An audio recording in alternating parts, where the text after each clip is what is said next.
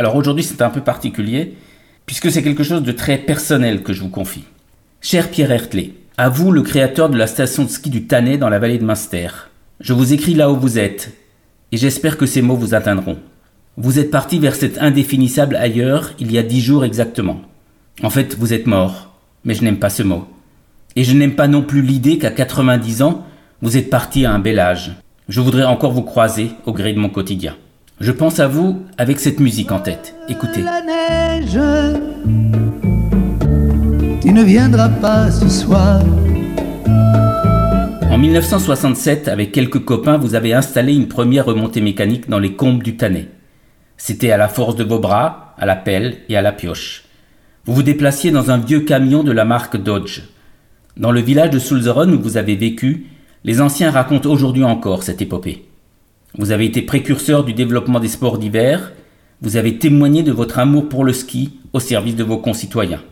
Merci monsieur Hertley. Écoutez cela, c'est aussi pour vous. Tombe la neige et mon cœur s'habille de noir. Dans les années 90, alors que j'étais impétueux journaliste, j'avais signé un éditorial dans lequel je préconisais de fermer votre station du Tannet. Je proposais de ne conserver qu'un seul centre de ski dans la vallée de Munster, au nom de l'écologie et de l'économie. Vous m'aviez appelé, vous étiez peiné, mais vous ne m'aviez pas fait de reproches.